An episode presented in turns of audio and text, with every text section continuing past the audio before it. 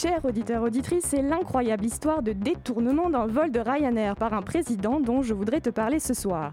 Le dirigeant de la Biélorussie ou Bélarus, Alexandre Loukachenko, a décidé de détourner un avion civil effectuant un vol entre la Grèce et la Lituanie qui survolait son territoire ce dimanche. Oui, tu as bien entendu, détourner un avion. Le président a envoyé un jet qui a contraint le Boeing à atterrir à Minsk, capitale de la Biélorussie, sous prétexte d'une fausse alerte à la bombe. Tout ça pour, en réalité, arrêter un opposant présent à bord. Les autorités biélorusses ont beau essayer de justifier leurs gestes, les raisons avancées sont toutes plus rocambolesques les unes que les autres. La dernière serait que le Hamas, l'organisation palestinienne, serait derrière cette supposée menace terroriste. Même si tu ne comprends rien aux relations internationales, il est évident que l'organisation palestinienne n'a vraiment aucun intérêt à viser un avion entre la Grèce et la Lituanie pour faire avancer sa cause. Bien que la Biélorussie affirme qu'elle n'a, je cite, découvert l'opposant qu'une fois l'appareil à terre, peu de doutes subsistent, l'arrestation de l'opposant Roman Protasevich et sa compagne était bien le but réel. Alors qui est cet opposant? Roman Protasevich est un ancien rédacteur en chef du média Nexta, considéré par les autorités biélorusses comme un terroriste pour son activisme lors des manifestations en 2020 contre la réélection du président Loukachenko au pouvoir depuis 27 ans. Il fait maintenant face à la peine de mort pour ses accusations. Cet incident intervient après que la répression en Biélorussie se soit déjà accélérée ces dernières semaines. Mi-mai, le site du principal média indépendant Tudbi avait subi une série de perquisitions. En février, deux journalistes ont été condamnés à deux ans de prison pour leur supposée participation à des violences lors des manifestations de 2020. La plupart des journalistes travaillant pour les médias étrangers ont vu leur accréditation retirée. Suivant l'exemple de la Russie qui empoisonne ses opposants à l'étranger en toute impunité sur le continent européen, le président biélorusse a envoyé son propre message d'intimidation à son opposition. L'Europe est maintenant face à un vrai test. Tout ça s'est passé sur son territoire, sur un vol entre deux capitales européennes. L'Union européenne a décidé de fermer son espace aérien à la Biélorussie et recommandé aux compagnies européennes de contourner l'espace aérien de la Biélorussie. Ceci ne semble pas avoir ébranlé le président biélorusse. Une vidéo de l'opposant a été publiée sur un compte Telegram pro-Loukachenko hier soir, dans laquelle il déclare être traité avec, je cite, la plus grande correction, fin de citation, alors qu'il aborde visiblement un coup au visage. L'Europe s'agite, désapprouve, sanctionne, mais rien ne change. Poutine et ses alliés continuent de se jouer des normes internationales.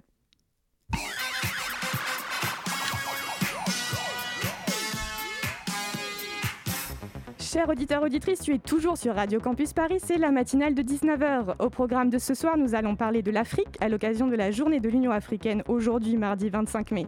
On reçoit tout d'abord Estelle Braque, présidente de Kiralité, entreprise de consulting d'entreprises africaines et membre du Centre de réflexion Finance Africa. Et ensuite, le professeur Yaboum, épidémiologiste et directeur d'épicentre MSF à Yaoundé, viendra nous parler de la condition sanitaire en Afrique. En deuxième partie d'émission, on change de ton pour parler de l'association Migrants Bus Talents Itinérants. On reçoit Ludovic Mogère qui sera interviewé par Pierre.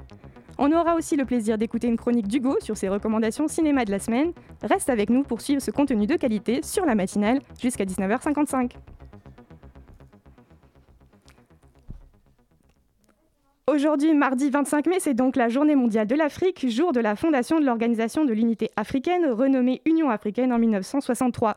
Pour discuter avec nous de cette institution et de l'économie africaine, nous recevons tout d'abord Estelle Braque, présidente de Kiralité, entreprise de consulting d'entreprises africaines et membre du Centre de réflexion Finance Africa. Estelle Braque, bonsoir. Estelle Braque, pardon, bonsoir. Bonsoir. En ma compagnie, j'ai également Lara, ma co-intervieweuse de ce soir. Bonsoir Lara. Bonsoir. Alors Estelle Braque, la crise sanitaire a mis un coup d'arrêt au décollage économique du continent africain avec une première récession enregistrée cette année, la première en 25 ans. Un sommet sur le financement et la relance des économies africaines a été organisé la semaine dernière en France. Le président Macron a proposé l'injection de crédits supplémentaires et un moratoire sur les dettes. Est-ce que ce sommet peut réellement aider l'économie africaine?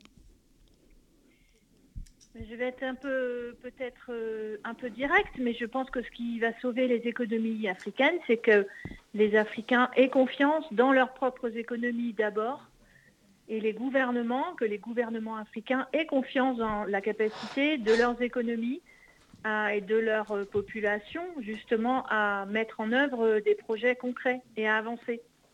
Parce que si l'on regarde bien, comme vous l'avez mentionné, euh, le ralentissement économique en Afrique, il est quand même largement moins important que le ralentissement en Europe.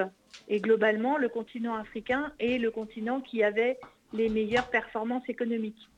Donc on est loin aujourd'hui de l'image d'épinal de l'Afrique qui a besoin d'aide. Et il faut un petit peu sortir aussi de cette euh, vision des choses. Et euh, le continent a beaucoup, beaucoup d'opportunités et beaucoup de richesses. Donc le continent peut s'en sortir tout seul, il n'a besoin de personne, c'est un peu le message que, vous nous, envoyez. Euh, est-ce que pourtant il fait face effectivement donc à une récession, à plusieurs crises internes dans différents pays qui semblent se multiplier ces derniers temps? Donc qu'est-ce que peut faire pardon, ce continent tout seul alors pour s'en sortir dans cette crise économique? Non, vous, vous exagérez. J'ai pas dit que le continent va s'en sortir tout seul. Euh, j'ai dit qu'il faut, on, part de très loin. On part de mhm. l'image d'Épinal qu'il faut sauver l'Afrique. C'est ce que, c'est ce qu'a dit un des dirigeants africains euh, en marge du sommet, enfin en conclusion du sommet. On n'en est plus à vouloir sauver l'Afrique comme si elle était au bord du précipice. Euh, comme n'importe quel continent, l'Afrique est extrêmement intégrée dans l'économie mondiale. Donc forcément, le, futur du continent africain est forcément très lié aux autres économies mondiales, en particulier à l'Europe, en particulier à la Chine.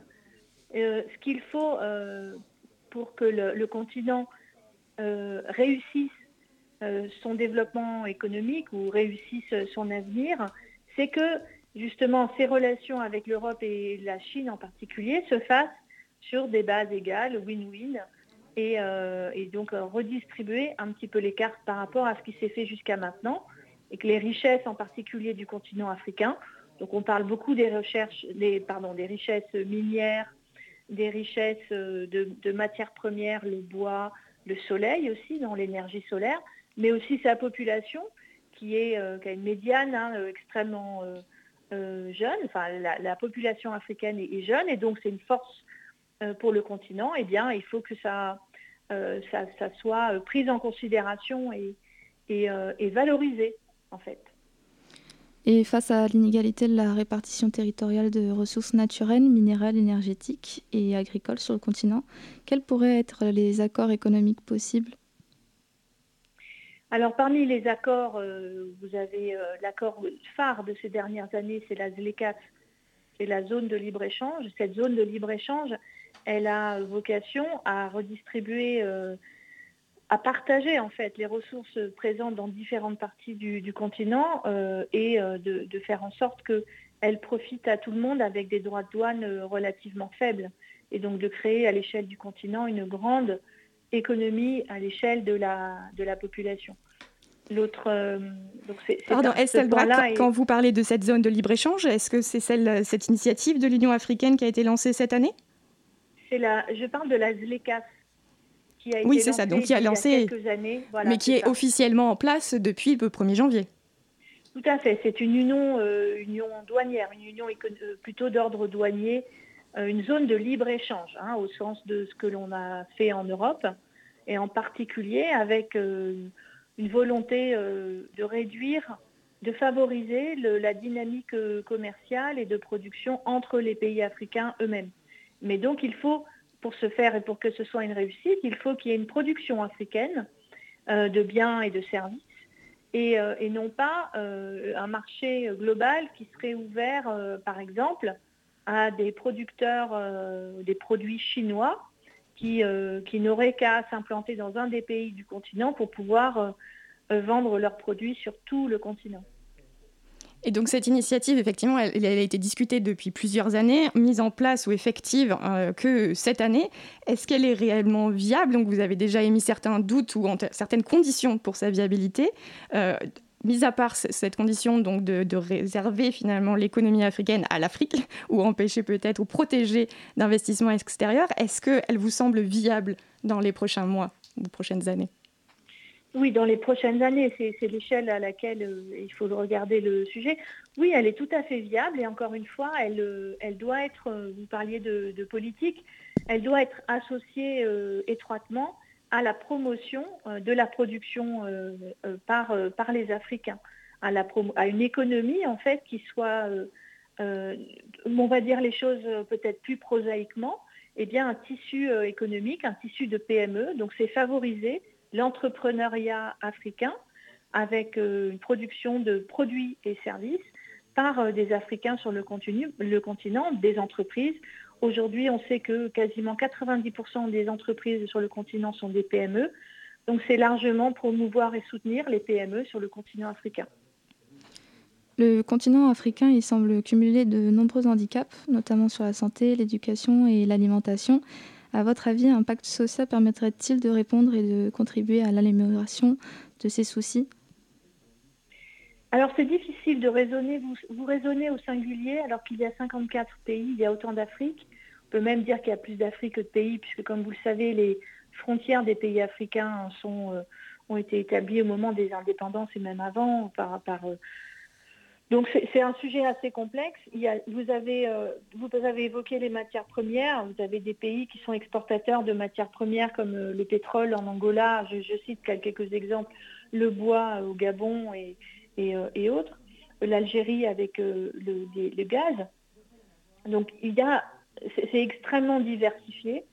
Et, globalement, il est, le, point commun, me semble-t-il, pour chacun de, pour tous ces pays et pour le continent, c'est une bonne gouvernance euh, de, des institutions, une bonne gouvernance du pays, avec euh, faire en sorte que les richesses du pays soient redistribuées, euh, soient, collectées correctement et redistribuées correctement, correctement comme on parlait dans un autre contexte de ruissellement, mais de faire en sorte fait que les richesses des pays soient, ou la production, s'il n'y a pas de richesse de matières premières, en tout cas que la production et la richesse créée ou la valeur ajoutée qui est créée par euh, les entreprises et l'activité économique soit redistribuée auprès de chacun.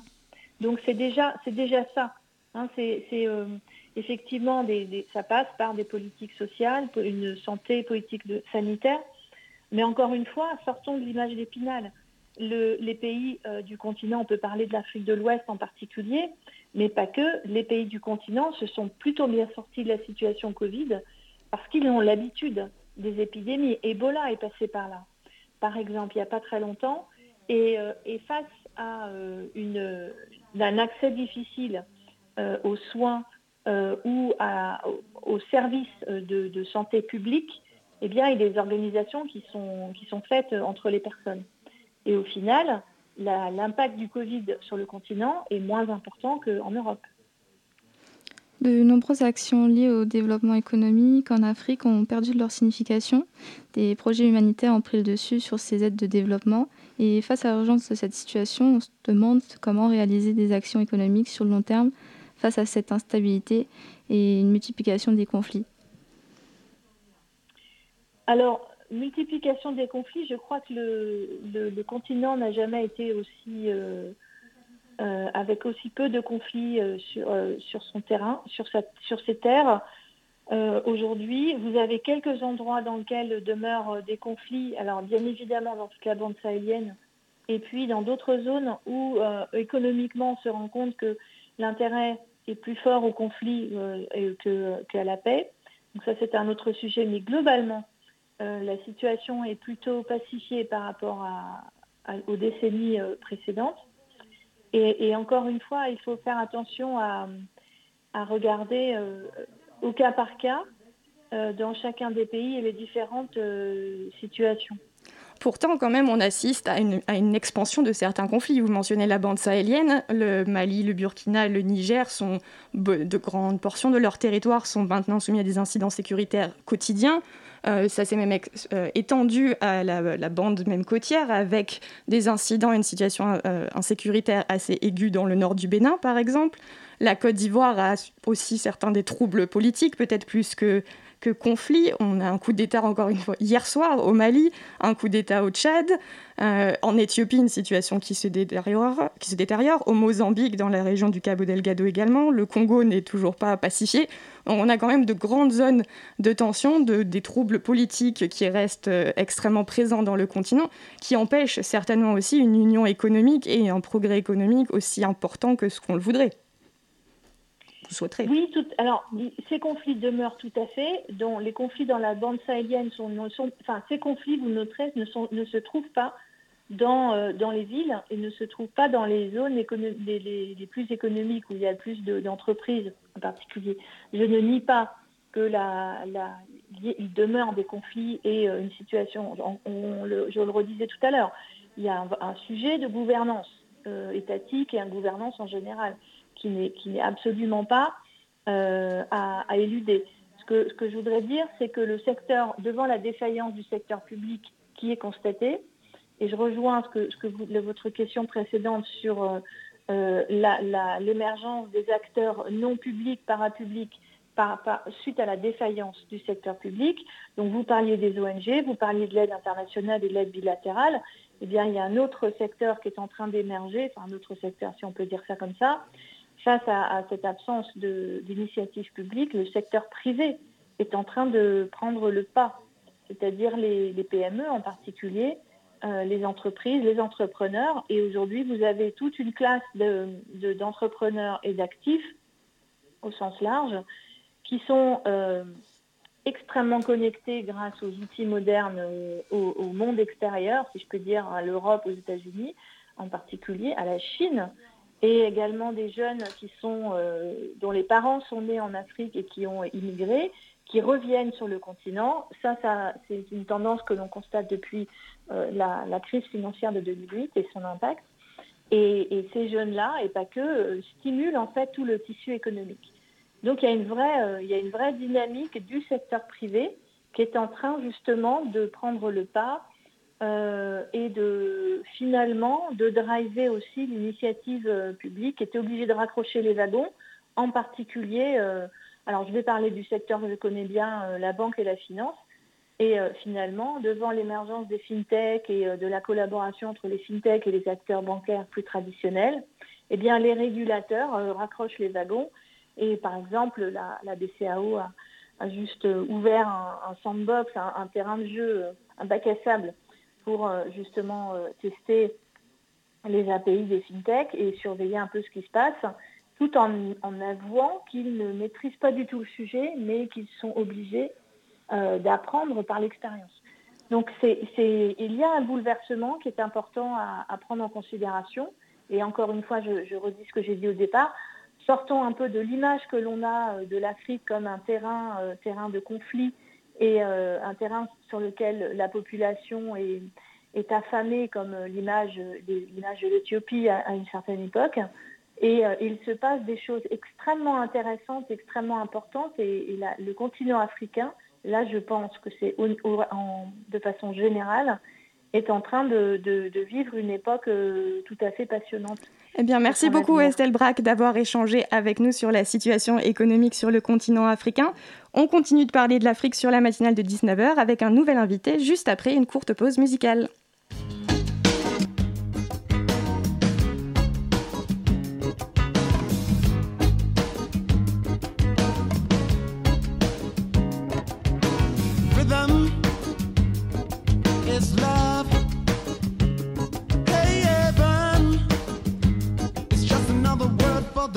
Feeling called musical.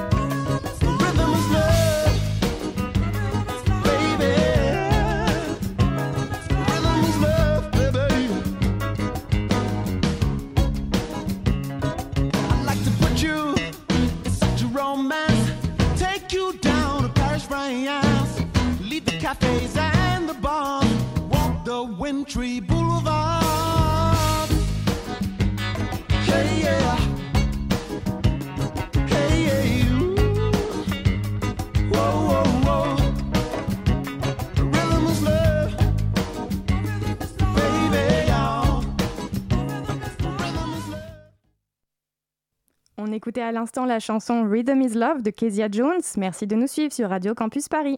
La matinale de 19h sur Radio Campus Paris.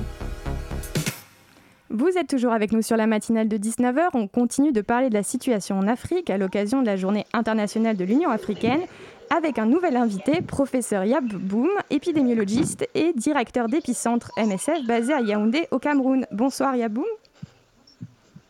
Bonsoir. Je suis également toujours en compagnie de ma co-intervieweuse Lara.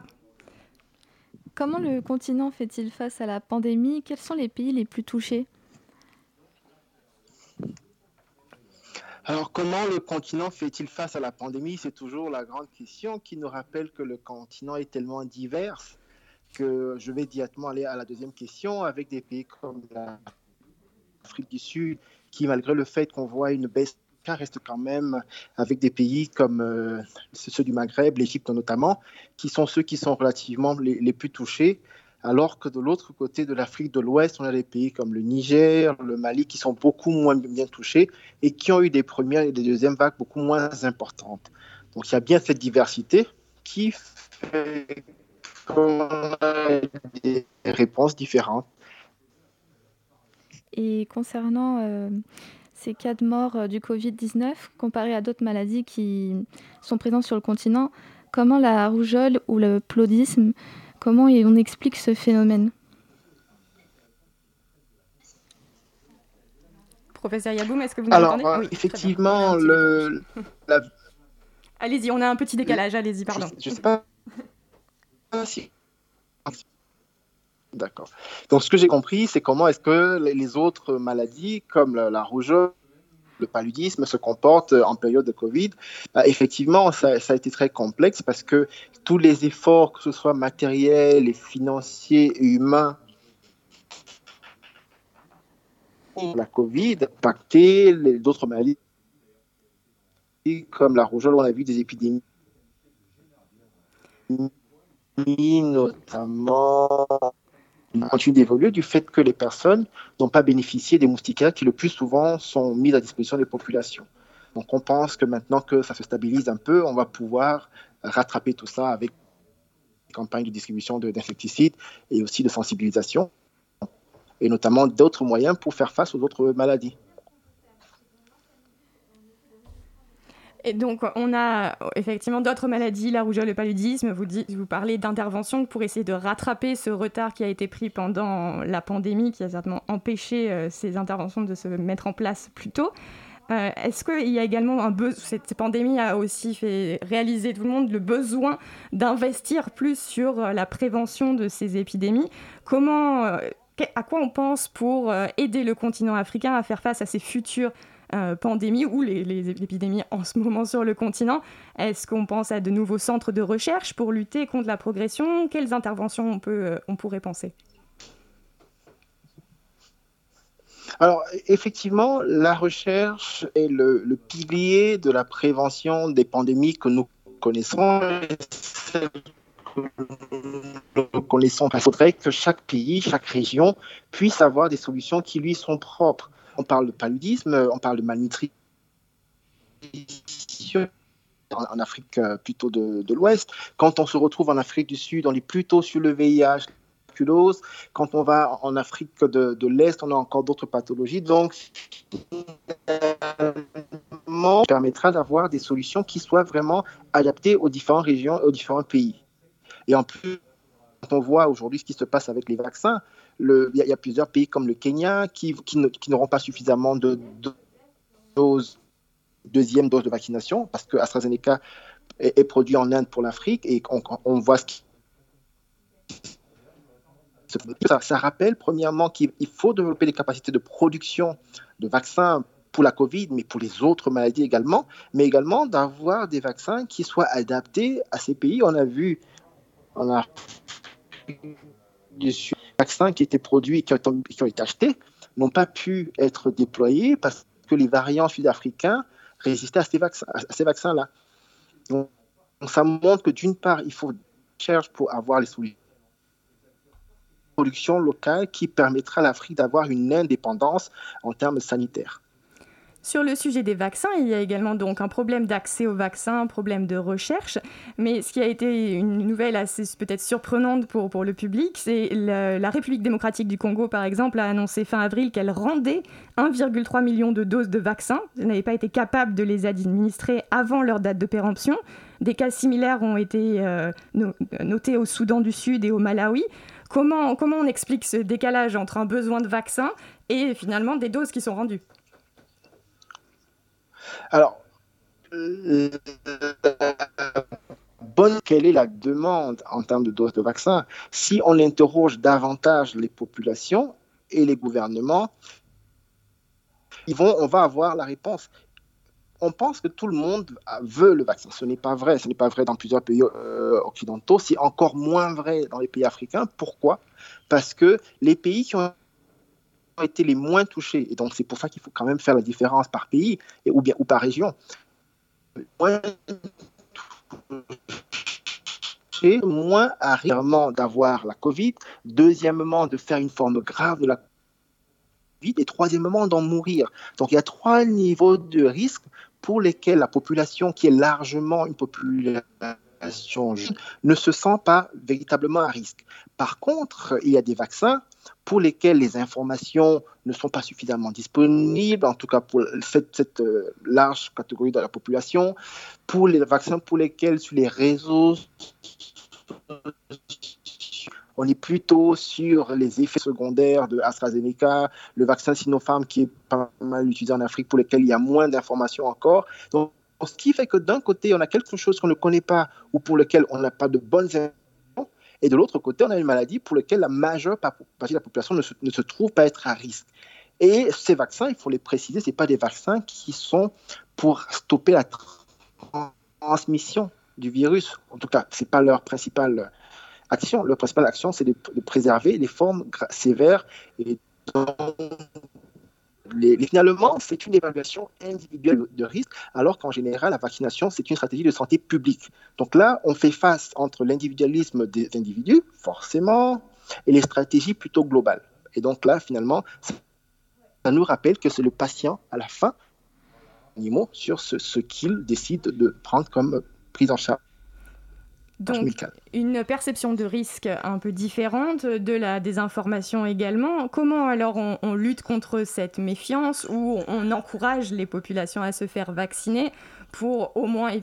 Ou alors est-ce que la solution ce n'est pas d'encourager puisque la population n'est pas à risque? Peut-être à vous de nous dire avant de supposer. Bah, je, je, pense que déjà, il n'y a pas de solution miracle qui, mar qui marcherait partout. Hein sûr que l'engagement communautaire est la clé, donc la sensibilisation.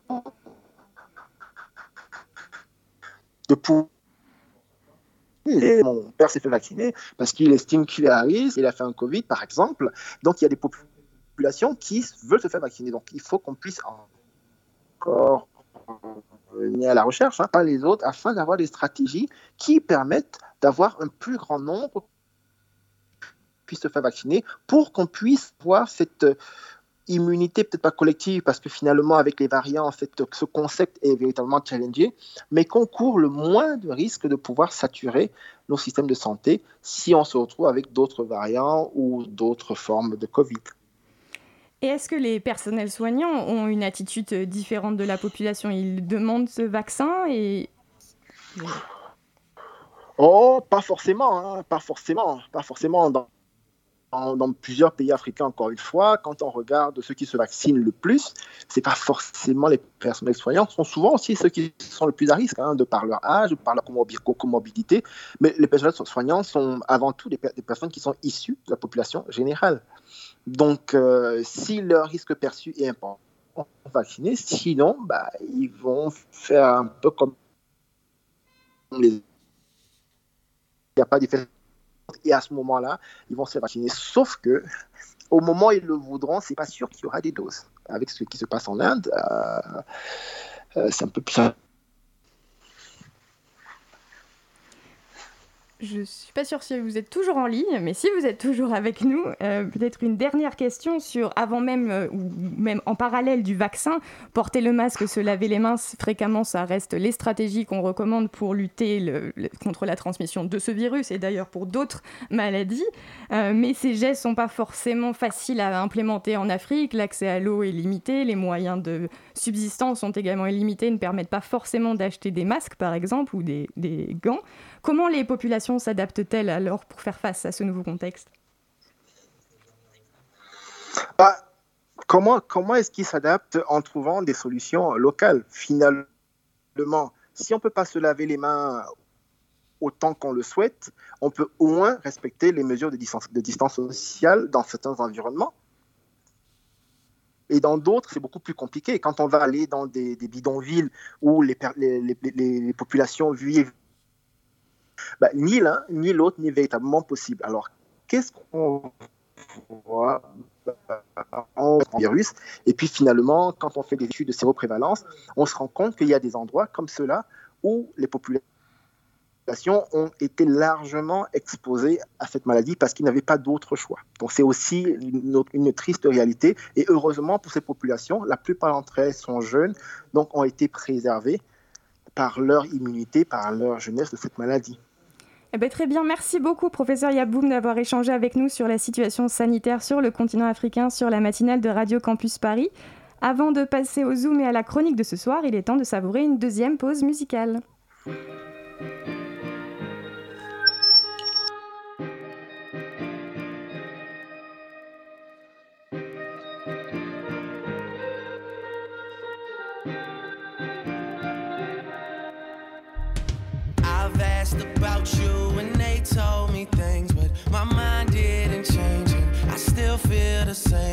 A life with no fun. Please don't be so ashamed. I've had mine, you've had yours. We both know, we know. They won't get you like I will. My only wish is I die real. Cause that truth hurts and those lies heal. And you can't sleep thinking that he lies still. So you cry still. Tears all in a pillowcase.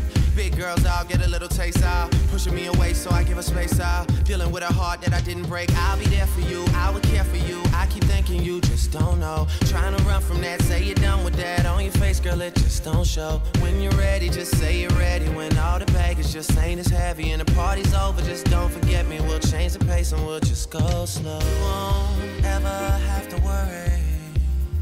You won't ever seen all my mistakes. So look me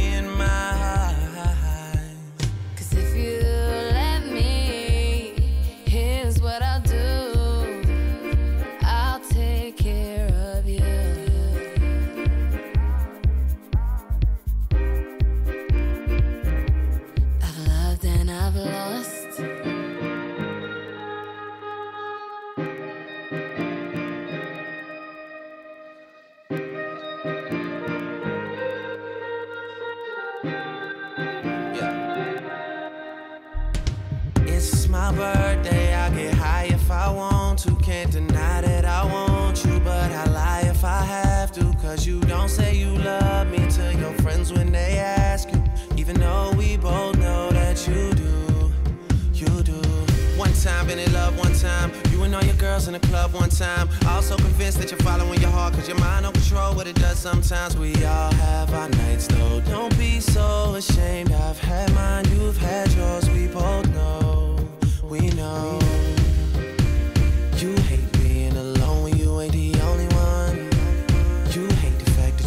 The dream when they sold you one. And you love your friends, but somebody should've told you something to save you. Instead, they say.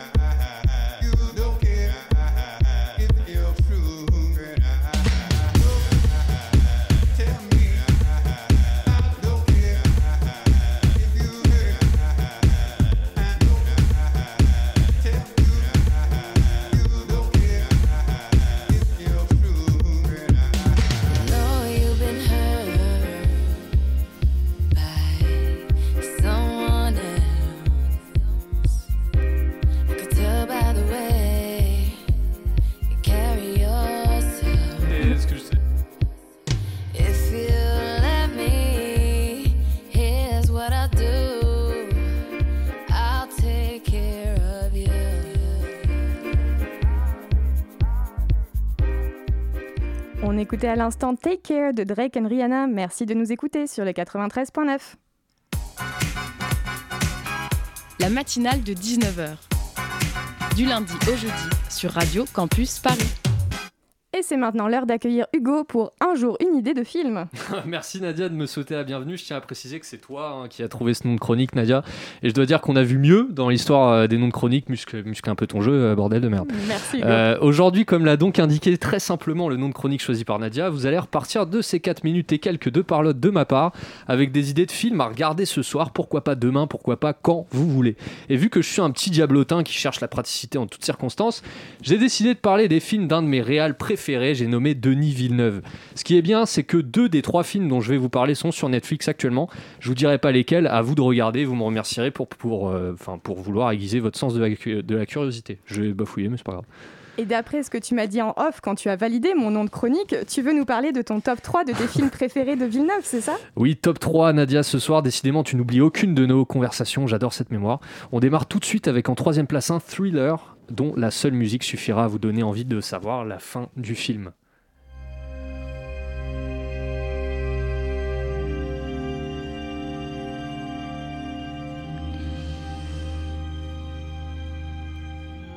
Ah, ce suspense. Prisoners. Prisoners est sorti en 2013 à l'époque où on allait encore au cinéma sans masque avec la ferme intention de passer un bon moment.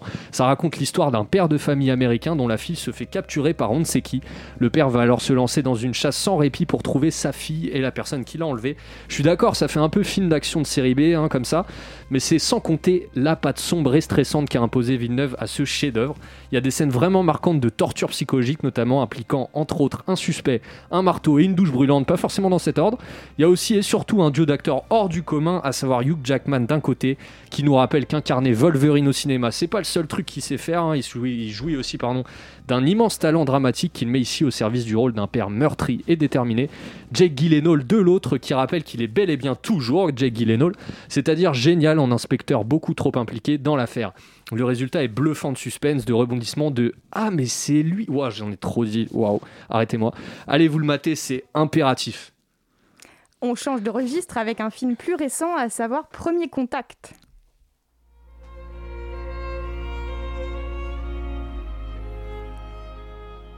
Ah, on dirait pas comme ça que le film parle d'extraterrestres. Hein. Eh bah si, eh bah si. Je vais vous poser une question à toi, Nadia, à nos auditeurs. Si des aliens se posaient sur Terre, comment on ferait pour communiquer avec eux Pour les comprendre et pour qu'ils nous comprennent? C'est vrai quoi. Des fois, j'arrive même pas à comprendre mon pote bourré quand il me dit Eh, J'ai couché avec ta copine, mais c'était qu'une seule fois, ça va. Toujours pas compris ce qu'il voulait dire. Mais alors, imaginez des aliens, autre planète, autre code, autre culture.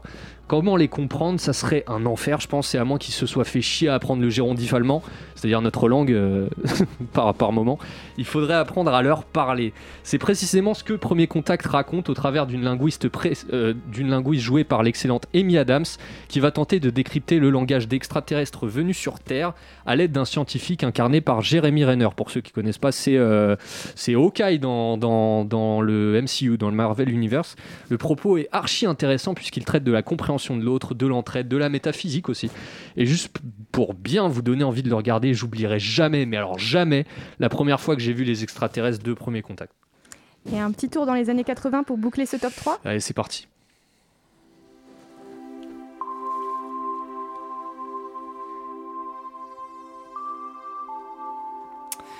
Vous connaissez ça? Si vous connaissez pas, franchement, pff, je sors, je sors de table, je démissionne. hein. Tu connais Nadia? Bien sûr. Bah dis-le Blade. Runner. Blade Runner Blade Runner, hein, c'est pas au pluriel.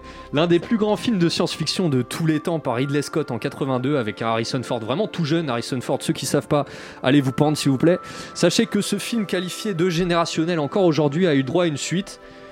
Blade Runner 2049, donc réalisé par Villeneuve et suite directe du premier, met en scène des robots à l'apparence humaine appelés les réplicants, construits par les vrais humains dans le but d'accomplir les tâches que ces derniers ne veulent pas faire. Le problème, c'est qu'on a donné à ces réplicants des sentiments et des émotions humaines pour faire plus authentique et qu'ils commencent du coup à se sentir vraiment humains. Ce qui mérite d'ailleurs de se poser de grandes questions encore, à savoir quand, par exemple se termine l'intelligence artificielle ou, commence, ou quand commence l'humanité. Être conscient d'être en vie veut-il dire qu'on est bel et bien un être vivant et non un robot Ouais, je suis un mec plutôt deep, c'est vrai. Revenons au film et je vais pas passer par quatre chemins au-delà du propos. Ce film est ma plus grosse claque technique jamais reçue au cinéma. Tout est visuellement parfait, les décors cyberpunk métalliques, la photographie, le rythme très lent, les acteurs parfaitement ancrés dans l'univers. Hashtag Ryan Gosling, c'est le meilleur. La musique d'Hans Zimmer que vous entendez donc en arrière-plan, je pourrais faire une liste de tout ce qui va bien dans ce film que ça me prendrait 6 jours et demi. Là où tout le monde avait vu un échec à venir, Villeneuve en a fait une masterclass qui sera à mon avis encore plus appréciée avec le temps. Pour finir, je parlerai de l'actu futur de Monsieur Villeneuve, car il sortira en fin d'année un autre film SF tiré d'une BD cette fois. Ça s'appelle Dune et je fais confiance à mon Denis, à mon Denis, ouais, pas à Brognard, hein, Denis Villeneuve, pour réaliser cette œuvre réputée inadaptable au cinéma par les puristes. Mais bon, on a bien vu, on a dit la même chose à une suite de Blade, de Blade Runner, hein, je vous rappelle. On, on a dit exactement la même chose. Prisoner, premier contact Blade Runner, eh bien, beaucoup de recommandations pour un film ce soir. Merci Hugo pour cette chronique. Merci. Avant de passer au Zoom, on va faire une petite courte pause musicale.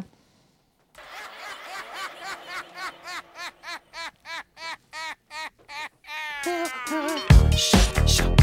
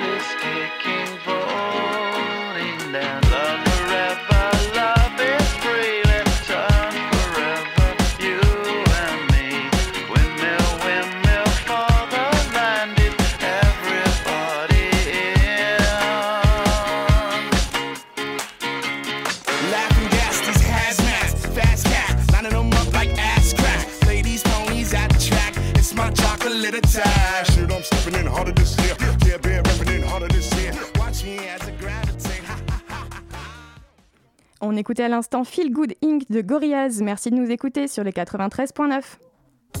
Le Zoom, dans la matinale de 19h. Chers auditeurs, auditrices, avant de se quitter, tu es toujours sur les ondes de Radio Campus Paris et dans le Zoom de ce soir, nous recevons Ludovic Mogère de l'association Migrant Bus Talent Itinérant, interviewé par Pierre. Bonsoir, euh, bonsoir Ludovic. Euh, peux- Peux-tu nous raconter comment est né le projet et quel est euh, son objectif de Migrambus Bonsoir Pierre, Euh, merci beaucoup de me permettre de, parler de ce projet euh, ce soir. Euh, Migrambus, c'est un café associatif itinérant avec des personnes réfugiées. L'objectif, c'est quoi? C'est de partir à travers la France, de village en village, pour permettre de créer la rencontre entre les populations françaises et les populations réfugiées. On est parti du constat que trop de personnes françaises étaient euh, convaincus que les personnes réfugiées ne pouvaient pas s'intégrer euh, à la population française. Or, euh, malheureusement, très peu de personnes françaises ont eu des vrais contacts, des vraies rencontres avec des personnes réfugiées. Et voilà, on est là pour, pour créer cette rencontre et permettre à chacun de mieux vivre ensemble. Et justement, je vois que vous, le mot rencontre est vraiment très important pour vous. Comment vous le définissez ce mot? Euh, Pour nous, une rencontre, enfin, aujourd'hui, la rencontre, en tout cas, d'une personne réfugiée, elle passe soit par TF1, euh, soit euh, sous le périphérique parisien, soit dans le métro, euh, donc avec des profils de personnes réfugiées qui sont complètement déshumanisées, euh, qui sont euh, à l'abandon et qui sont euh, stigmatisées. Et du coup, nous, euh, la rencontre, euh, celle qu'on valorise, en tout cas, c'est celle qui consiste à faire connaissance, c'est-à-dire avoir passé euh, quelques minutes, un café, quelques heures. euh, euh, le temps d'un atelier, le temps euh, voilà, d'une rencontre avec quelqu'un, c'est-à-dire euh, pouvoir... euh, J'avais une expression que j'aimais bien qui consistait à dire finalement ouvrir sa bulle à l'autre. Effectivement, on a tous une bulle euh, autour de nous, et au moment où deux bulles euh, se touchent, ça crée une rencontre. Et donc, pour porter le beau projet qui est euh, Migrambus, vous avez mis en place un, un crowdfunding. Est-ce que vous pouvez nous en parler À quoi servira cet argent du crowdfunding? Oui, effectivement, euh, bah, on est euh, une toute petite association. On démarre notre activité euh, cet été. Et pour pouvoir démarrer notre activité et partir dans nos trois premiers villages cet été, on recherche 12 000 euros qui vont principalement nous aider à, financer bah, le lancement de l'association, une tiny house, donc c'est une petite maison sur une remorque qui sera notre local associatif itinérant. Ça, on l'aura en location. Un véhicule aussi en location et l'ensemble des achats et des, dépenses dont on aura besoin dans chacun des villages. Parce que euh, l'objectif de notre café associatif, c'est euh, de proposer des ateliers. Et c'est les personnes réfugiées dans notre équipe qui vont proposer des ateliers basés sur leurs compétences métiers.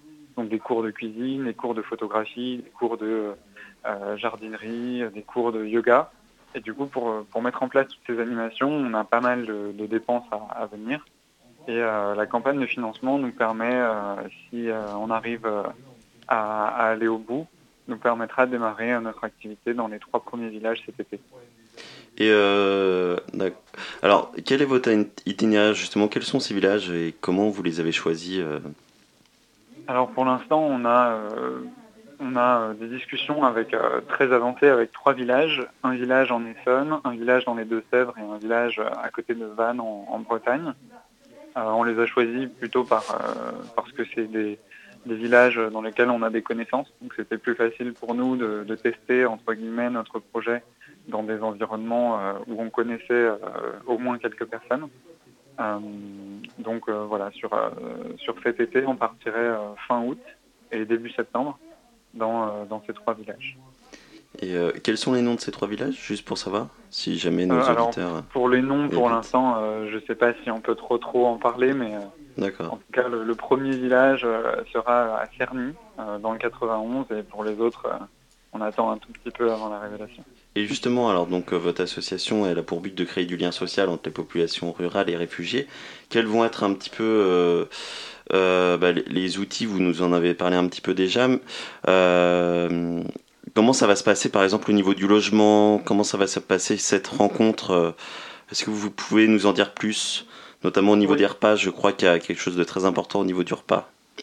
Euh, En fait, de toute façon, nous, euh, ce qui compte, c'est de créer du lien social. Et le lien social, il y a plusieurs façons de le créer. La première façon, c'est que dans chacun des villages, on va offrir bénévolement un ensemble d'animations qui vont être du coup des moments de partage entre une personne réfugiée qui offre son savoir, ses savoir-faire et son expérience à euh, la population euh, locale du village euh, où on va être présent. Donc la rencontre, elle se passe à ce moment-là. Elle se passe aussi euh, parce qu'on sera hébergé par chacun des villages qui va nous recevoir. On sera hébergé par des citoyens qui auront accepté à l'amont de, de nous héberger pendant les cinq jours de notre présence. Et on a aussi prévu un ensemble de moments, on va dire, informels, qui sont ni des animations, euh, ni euh, euh, l'hébergement, mais qui sont plus euh, voilà, des soirées euh, autour de la musique, euh, de la danse, qui sont euh, fédératrices et qui sont euh, vraiment des, animations euh, qui créent du lien social, et autour du repas. Donc on aura un ensemble de repas partagés qui seront euh, créés par euh, notre chef euh, réfugié et qui euh, seront offerts euh, aux habitants du village qui souhaiteront passer euh, un repas avec nous.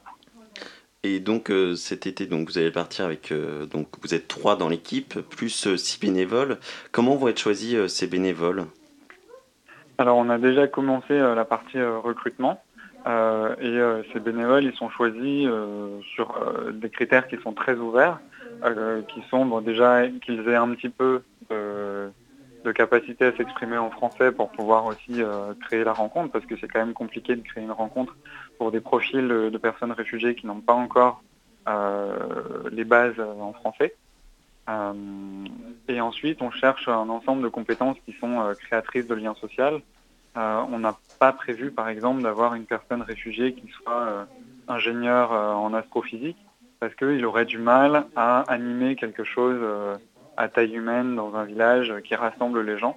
Donc du coup, on cherche surtout des compétences qui peuvent être créatrices de liens sociaux, et du coup, c'est pour ça qu'on a pensé à, la restauration, euh, à la danse, la musique, euh, et à tout un tas de compétences qui sont finalement euh, créatrices de liens sociaux.